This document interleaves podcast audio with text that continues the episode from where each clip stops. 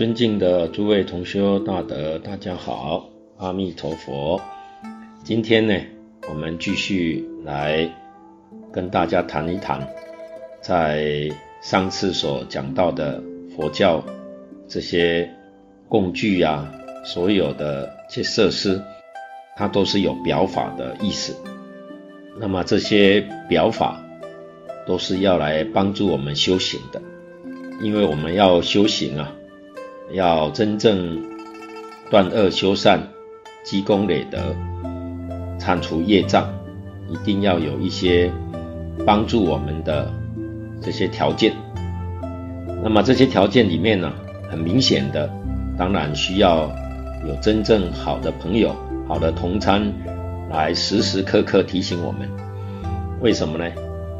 因为我们凡夫很容易健忘，一转眼。通通忘掉了，所以如果今天有一个人是我们的好朋友、好同参，啊，常常在我们面前提醒我们，这个是好事啊。但是久了以后，你会不会啊嫌得他太啰嗦？确实啊，真的，有时候人都是会嫌别人啊，常常这样指导。念我们，他太啰嗦了，太繁琐了，所以这个就是要靠佛教教学里面呢、所谓的教学工具，就是所谓的教学的艺术，这是佛教教学呀、不能不佩服我们释迦牟尼佛的聪明智慧的地方，也就是说，他用很多的设施，包括用他的名号。甚至还有建筑种种的艺术，那么用这些呢，时时刻刻来提醒我们。你比如说名号了啊，我们今天讲我们的本师释迦牟尼佛这个名号，这个名号啊，不是他自己的名号，他自己的本名，经典上记载啊，叫悉达多，但是他他习惯用这个释迦牟尼这个名号来提醒我们。所以这古人在翻经的时候，翻释迦牟尼佛，完全是用梵文音译过来的，没有把他的意思翻出来。所以让我们现在人听到这个名号啊，不懂是什么意思。那古人呢，他比较清楚，因为古人他学习这个经教，研究经教比较多，寺院里面呢也有。讲经教学，所以比较啊明白。那这个呢，我们一定要好好的把它搞清楚。比如说释迦，他的意思是仁慈，就是我们因为待人接物啊缺乏仁慈，常常想到自私自利、损人利己，会起这种念头，做这些事情，所以这是错误的。我们一定要把它改过来。所以佛他就用这个名号叫释迦，听到这个名号，就要想到这个名号代表什么呢？代表慈悲。所以我待人啊要仁慈啊，要能够舍己为人。牟尼呢这两个字的意思是清净，就是对自己要清净。那么对别人要仁慈，对自己又要清净，所以。用这个名号常常来提醒自己，所以我们自己啊，念这个名号，就是来提醒自己的。听到别人念这个名号，也是来提醒自己的。那比如说，有人家里有个佛堂，甚至于你看这个寺院里面这个佛殿啊，大雄宝殿上两边呢，他也会把佛的名字写在两旁。像对联一样，这个在寺院里面呢、我们有时候会看过，这个叫传幡，这个幡呢，上面写的都是佛菩萨的名号，那它有什么用处呢？就是啊，它来提醒我们，教我们怎么修行的，所以这是佛教里头啊，用这个方法来帮助我们。那么甚至于像菩萨像。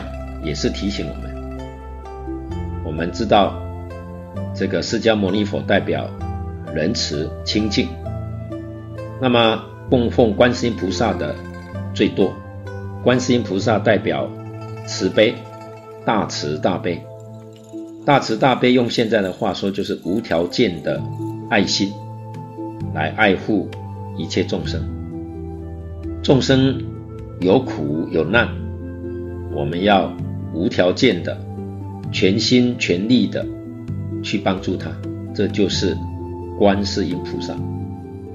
所以，我们看到观世音菩萨像，就要想到我对一切众生要慈悲，没有条件的，就像观世音菩萨一样去帮助一切众生。所以，观世音菩萨是谁？观世音菩萨就是我，也就是提醒我用这一尊菩萨像，用这个名号来提醒我，我要效法观世音菩萨，我要学做。观世音菩萨是这个意思，供奉活菩萨像的功德很大，功德大在哪里呢？就是会常常提醒我，或者像我们供奉地藏王菩萨，地藏王菩萨代表孝，就是要孝亲。那么这个地呢，是大地的意思，藏呢是宝藏的意思，所以我们人呢、啊，生活在这个地球上。不能够离开大地，我们的衣食住行都要靠大地来供养。那么地面上生长的这些我们日常生活所必需的五谷杂粮，这是地上所生长的宝藏。那么地下所埋藏的资源，那就更多了，像金银珠宝这些。提供我们生活所必须的，所以佛用这个地来代表我们的心地，这个藏就是我们心地，我们的真心里面有无量的智慧、无量的能力、无量的德能，德就是能力，有无量的相好，需要我们去开采。用什么方法开采？就是用孝亲、尊师，就是孝道和师道。所以《地藏菩萨本愿经》就是讲孝道和师道，用这个来开采。所以我们看到地藏菩萨像，听到地藏菩萨名号，我们就要懂得孝亲尊师。他时时刻刻提醒我们。那么，文殊菩萨这提醒我们要求智慧；普贤菩萨提醒我们要落实在生活上。所以今天，像释迦牟尼佛的仁慈清净，观世音菩萨的慈悲，地藏王菩萨的孝敬，以及文殊菩萨的智慧，我们通通要落实在我们自己。日常生活当中，落实在工作里面，落实在处事待人接物，那就叫做普贤。所以普贤菩萨是代表这个意思，就是要去落实。所以佛家的教学呀、啊，你看呢，非常的微妙。我们佛教里面的所有的这些佛菩萨的形象，他们都是表法的。都是一种教学的，绝对不是迷信的，绝对啊，不能够把它当作神明来供奉，那我们就大错特错了。这是佛用这种方法来提醒我们，所以我们一个人，你看看，如果旁边啊，天天有人提醒我们，我们久了以后会讨厌，会厌烦。那么今天呢，用这种艺术品摆在我们面前。又可以欣赏，又可以提醒我们，所以你看这个多好！真的，我们不得不佩服释迦牟尼佛的智慧。那么讲到这个佛教，不单单是名字以及艺术上的造像是表法的，其实所有一切的设施没有一样不是表法的，连这个建筑都不例外。我们要是仔细的去看，你看这个佛教寺院，我们供奉释迦牟尼佛的殿啊，叫大雄宝殿。你看它的建筑啊，外面看似两层，里面是一层，这都是提醒我们，外面两层啊，交给我们要随俗，也就是随顺世间。佛法在世间嘛，不坏世间法。那么内心里头啊，要平等。这个内心里面啊，不能够有两种。外面可以不平等，里面绝对要平等。啊，如果外面平等，那这个社会秩序就会被破坏了。外面一定有尊卑，有父子，有兄弟，有长幼，他有秩序。不能够把这个秩序破坏，所以这个外表啊，看两层，代表是社会的秩序，决定要遵守的；里面呢，其实是一层，代表心要平等，这个意思啊非常好。所以佛法几千年前的教学啊，就进入了艺术化。用艺术的方法来教导我们学习，所以在这个地方啊，我们就要来谈谈佛法的教学艺术。佛当年啊，在世到处讲学，跟孔老夫子的周游列国啊是一样的。在印度的时候啊，佛这个大团体，他是哪个地方邀请，他就到。哪个地方去？讲到一个时期之后，别的地方邀请，又去别的地方，所以都不是久住的。我不是一个人去，是带着一千两百五十人，所以邀请也不容易呀。那真的要有财力，要有物力。那么佛法传到中国来，才有寺院丛林。才有固定的住处，因为佛教是中国帝王迎请到中国来的。在印度啊，社会大众对托钵的僧人啊很尊敬，都懂得恭敬供养。可是当到中国以后啊，中国人把这个托钵啊当作是要饭的，这是很令人瞧不起的。所以今天这个僧人啊，是皇帝迎请来的客人，皇帝又拜他做老师，那哪有说让皇帝的老师跑到街上去讨饭的道理呢？所以佛法到了中国来之后啊，就变成中国化了，不再托钵了，也不再树下一宿了，而是盖好了房子给他们居住。而且宫廷还派专人侍候供养僧人，使僧人不要再为了生活那么辛苦。而到了唐朝的时候啊，寺院的发展呢、变成了丛林，也就是百丈大师，还有妈祖。这个妈祖不是妈祖庙的妈祖，他们两位是丛林制度的创始人。妈祖是禅宗的道一禅师，俗姓马，是禅宗第八代祖师，六祖慧能大师的徒孙。所谓的马祖建丛林，百丈立清规，所以丛林里面的一切规矩都是百丈大师草拟的。他们两个人建立了中国丛林。丛林是什么呢？就是。佛教大学是真正有规模、有制度，把佛教教学制度化了，不像从前是私人私塾式的互相传授，规模很小，也没有一个制度。从马祖以后，中国佛教走上了制度化，变成大规模的学校，所以丛林很多都变成了专科大学。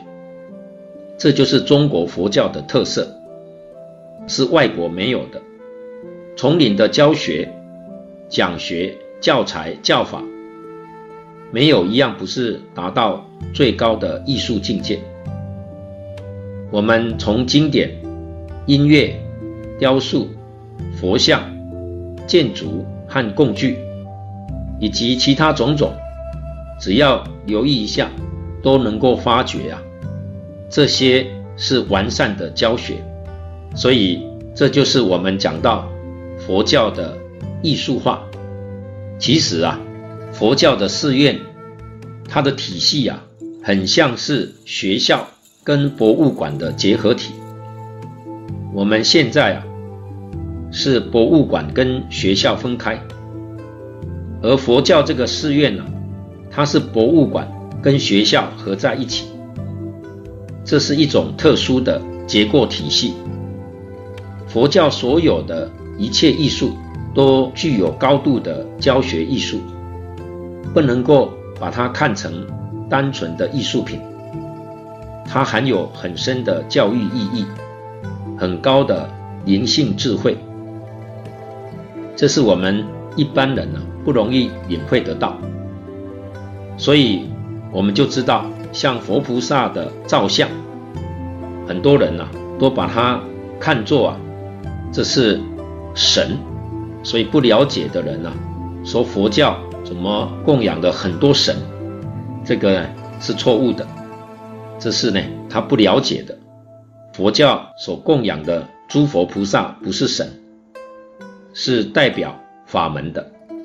世间呢，有无量无边的事，无量无边的理，用一个形象、一种方法是无法完全表达的，所以用许许多多的艺术品来表达。佛教艺术在教育上特殊的用意，我们了解了，就不会把佛教当作是神教。真正明白了，这个佩服之心呢、就油然而生了。这一切诸佛啊，是代表我们的性德；一切菩萨罗汉是代表修德。不修，性德虽然有啊，但是不能显现出来，得不到受用。所以性德的显现啊。要靠修德，菩萨就代表修，佛就代表本性。因此呢，佛门供养佛像，一般都是一佛二菩萨。这一尊佛代表真如本性，菩萨代表从性起用，本性是空的，是本体。体作用是有的，体相用嘛，体是空寂的，从体能够现相，现象就有作用。菩萨代表相，代表用，佛代表本体。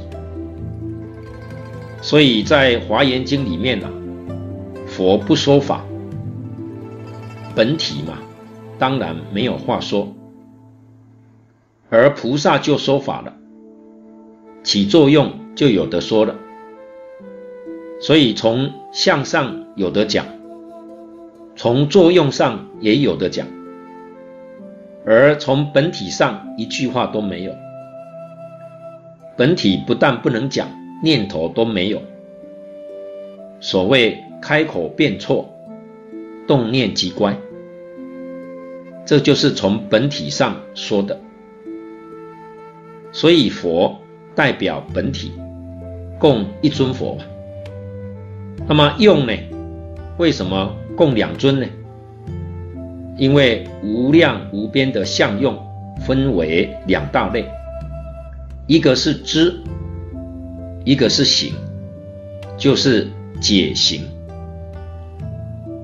我们知道王阳明提倡知行合一的学说。就是从佛教来的。佛家讲解行相应，王阳明把这个名词换成知行合一，搞起他的哲学了。其实他的哲学完全是从佛法脱胎而得的。解行就是理事，通常我们供养释迦牟尼佛，就是代表本体。而释迦牟尼佛的两边供养两尊罗汉，年轻的是阿难尊者，年纪大的是迦叶尊者。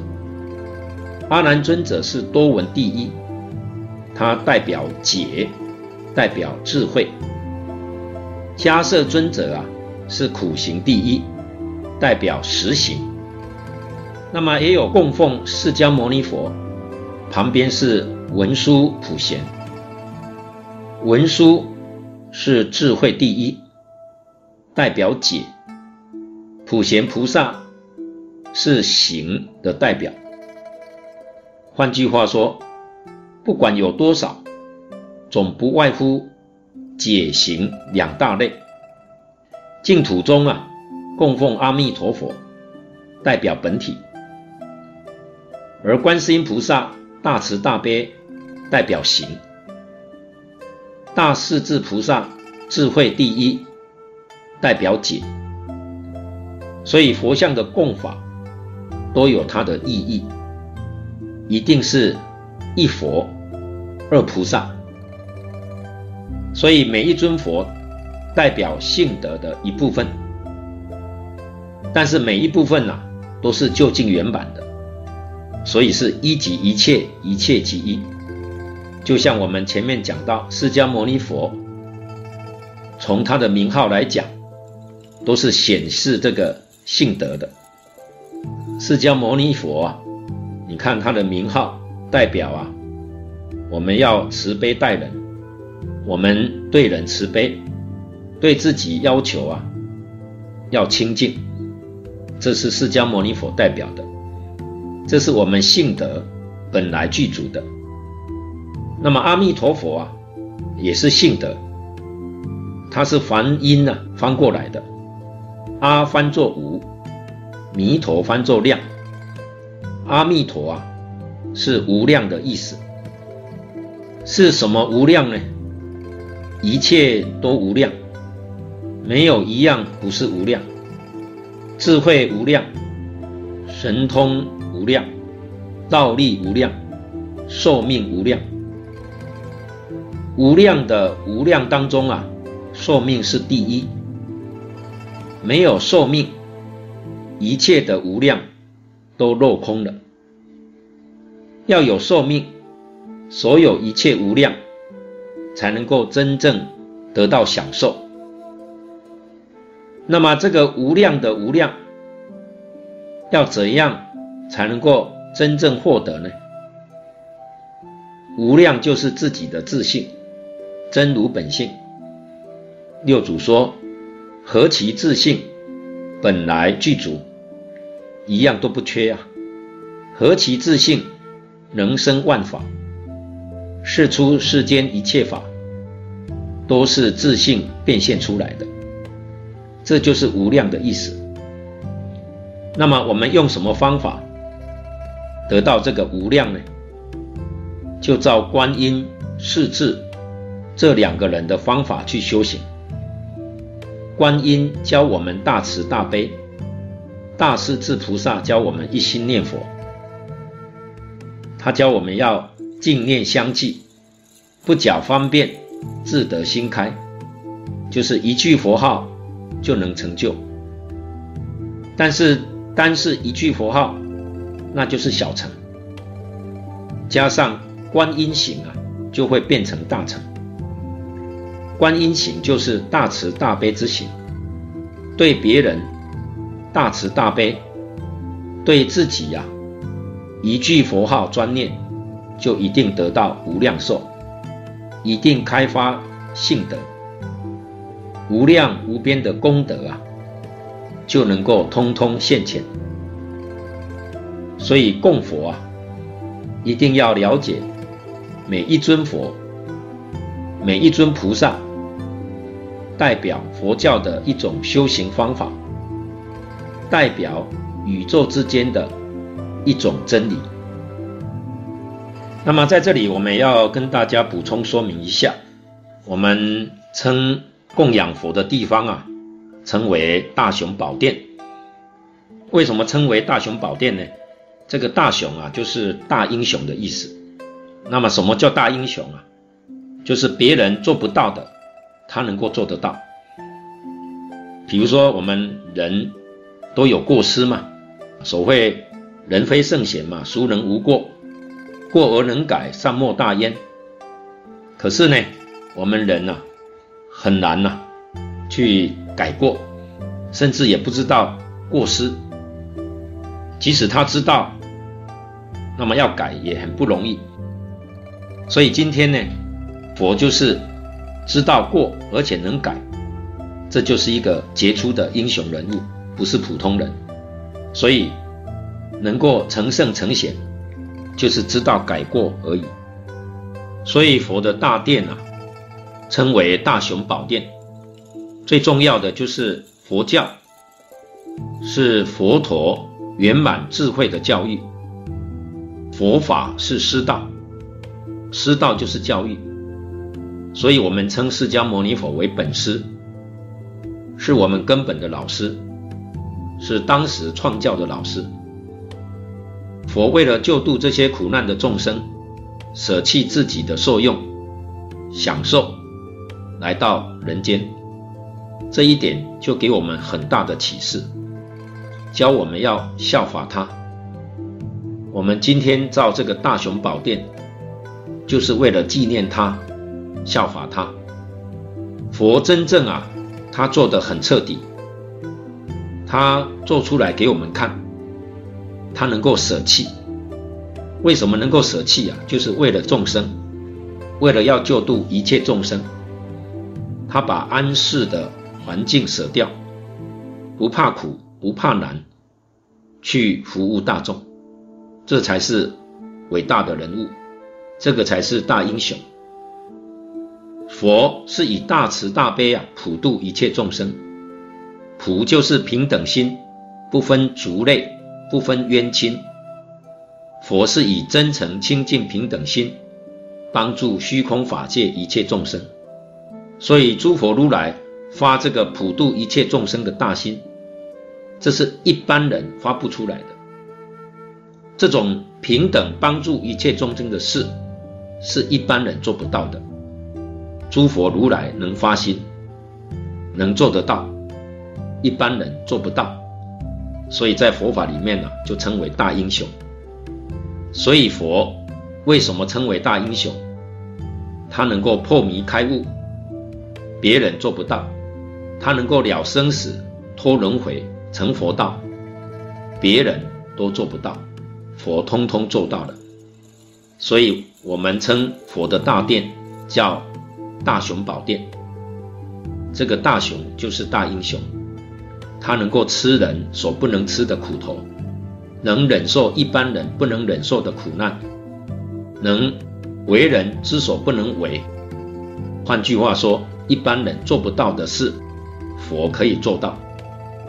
你看断烦恼，一般人断不了，佛能够断烦恼；一般人不能够了生死，佛能够了生死；一般人不能出三界，佛能够出三界。所以佛的大殿就称之为大雄宝殿，就是这个意思。谢谢大家，阿弥陀佛。